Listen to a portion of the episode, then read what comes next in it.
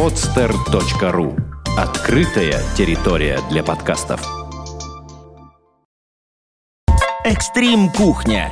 Все самое вкусное из мира экстремального спорта. Итак, всем привет! Наш новый выпуск «Экстрим Кухня» и с вами ведущий Виктор Демидов, Ака Кирпич. И у нас сегодня в гостях два гостя. Это Бибой Робин из Top 9 Crew и Бибой Ивек. Всем привет! Привет, парни! Привет. Итак, давайте расскажете немножко о себе, представитесь, чтобы слушателям нашим было понятно, кто с нами сидит. Давай, Робин, с тебя начнем. Меня зовут э, Алексей, фамилия моя Булгаков. Э, В мире брейкинга я больше известен как Бибой Робин, э, представитель команды Топ 9 Команда, которая представляет э, и отстаивает честь России и города Санкт-Петербурга на мировой арене.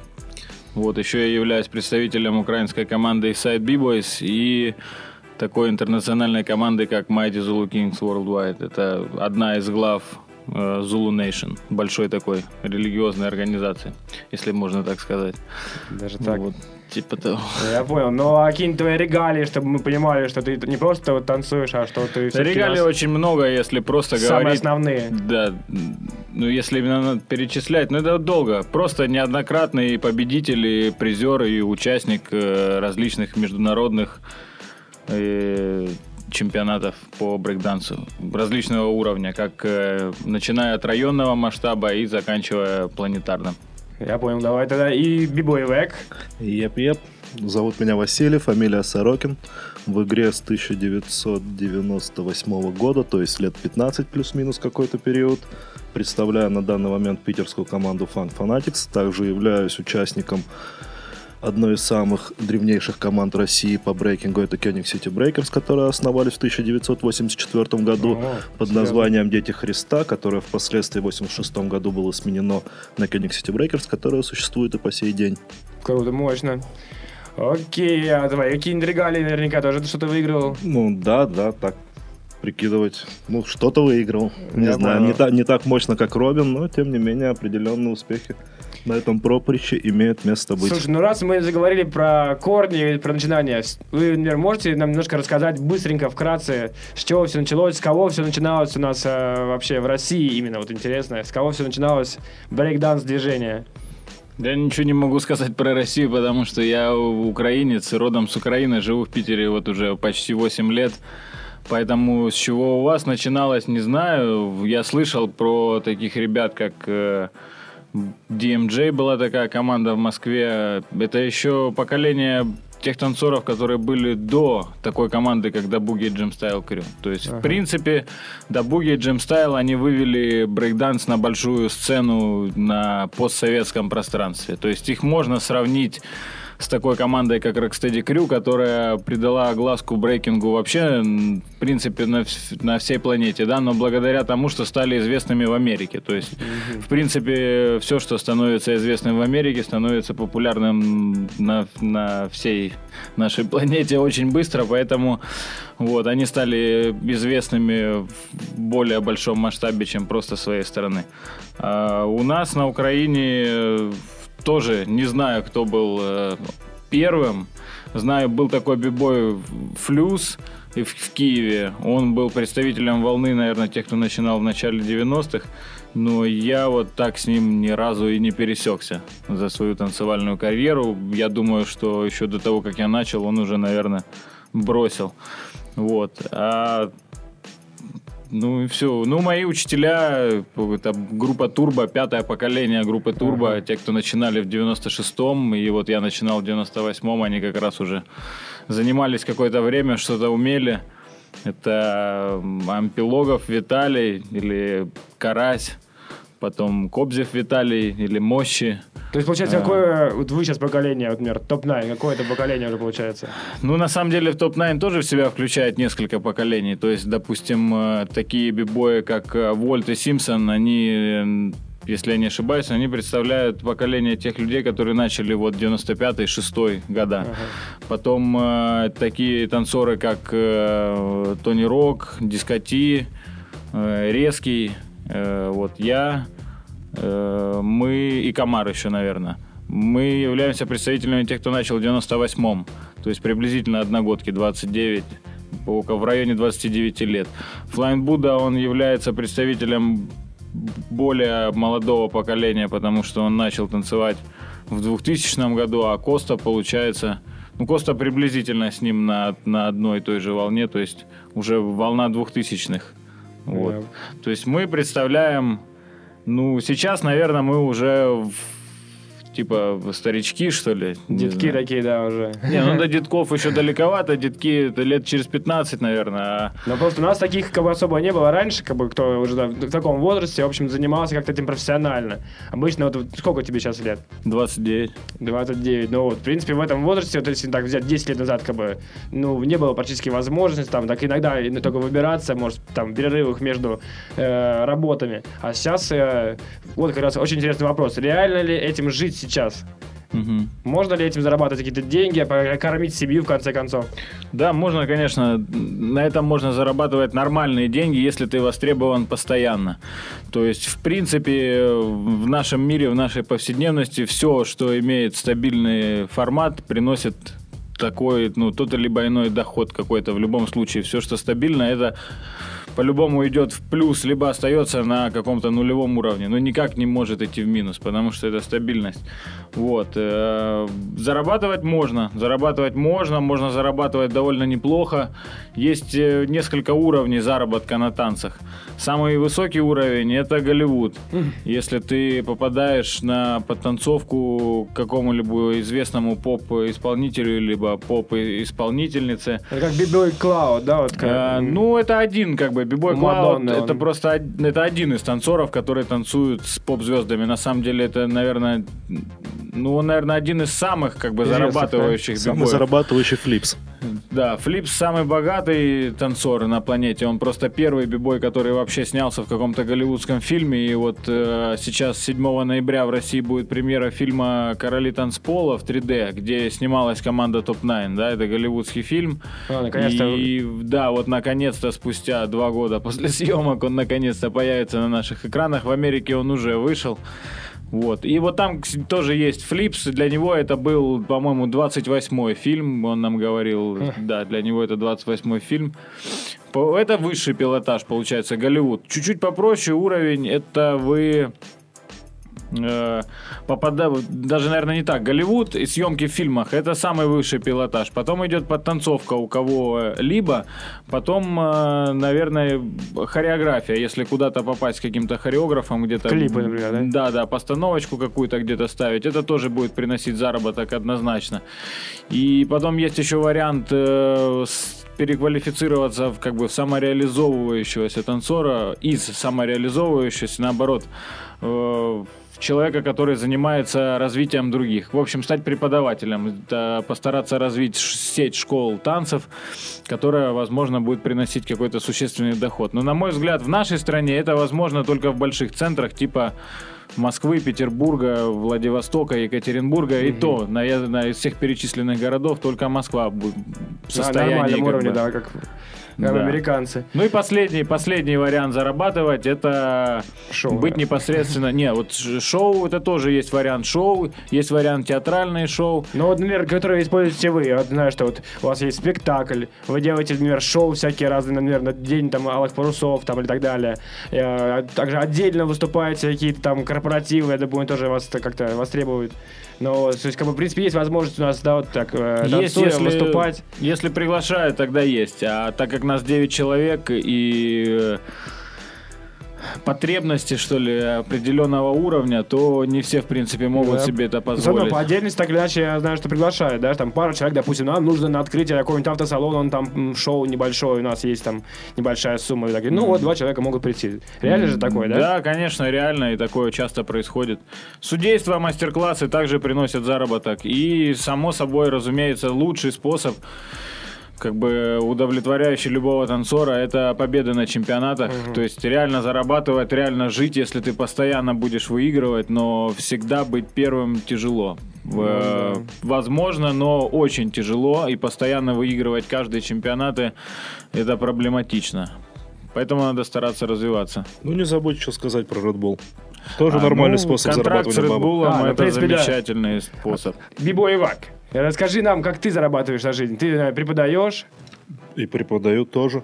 Да, знаешь, что- regular job.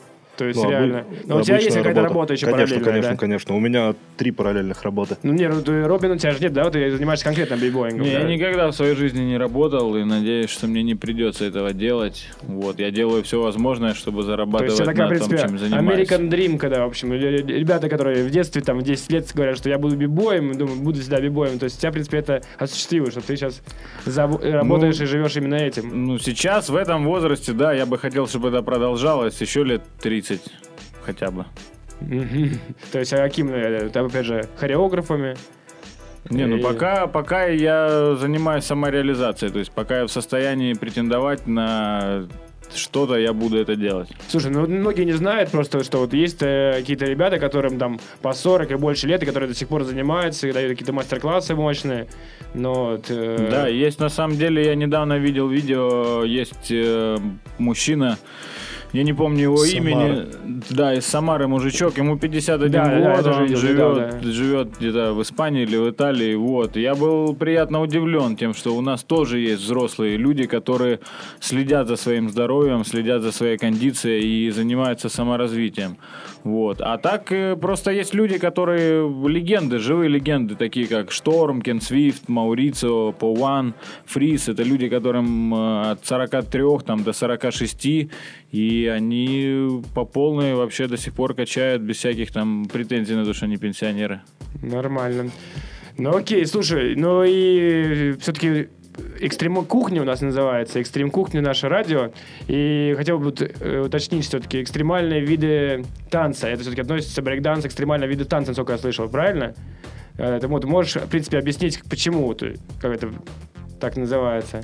Power move? Ну, возможно, конечно, возможно, да, для простого обывателя вообще э, легко отнести э, к экстремальным видам относится все, в принципе, что-то нестандартное, все то, что люди особо не понимают, что происходит, и, в принципе, не понимают, зачем вообще этим занимаются, да, или, то есть, неоправданный риск какой-то там.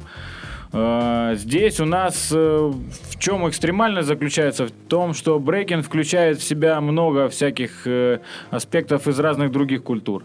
То есть тут есть элементы и боевых искусств, есть элементы и акробатики, и гимнастики, есть элементы латиноамериканских танцев. В общем, много. Есть из русских народных танцев тоже очень много всего. Э, Поэтому, наверное, да, он считается таким... Вообще я бы не назвал его экс- экстремальным танцем, я бы назвал его просто уличным танцем, который сейчас на данный момент остается пока последним оставшимся элементом хип-хоп культуры настоящим, который до сих пор еще не превратился в что-то безобразно попсовое. Не, ну почему? Есть же графички до сих пор такие трушные, там, которые и в Германии, там, и где там еще. Графичики есть, но граффити нет. Граффити не стало так же, Сейчас как рэпа. что мы видим на сценах, когда все время какой-то артхаус, какие-то фриковые плямы, кляксы.